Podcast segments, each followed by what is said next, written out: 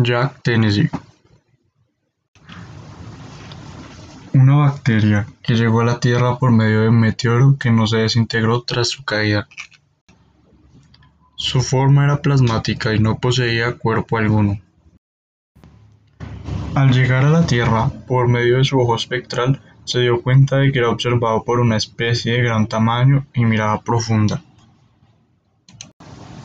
Jack, como se le conoce a esta bacteria, adoptó la forma de su cabeza y escamas en su cuerpo, cambiando únicamente la manera en que se movía, añadiendo brazos y piernas que eran largas, fuertes y voraces.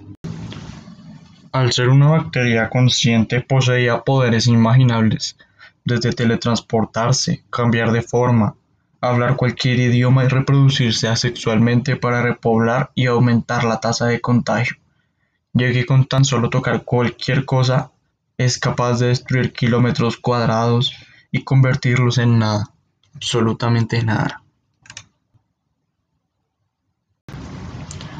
Su única debilidad era que no podía estar en la luz del sol. Decidió esconderse en un pantano sombrío con cuevas y lo suficiente para subsistir, ya que durante horas debía comer y comer sin cesar.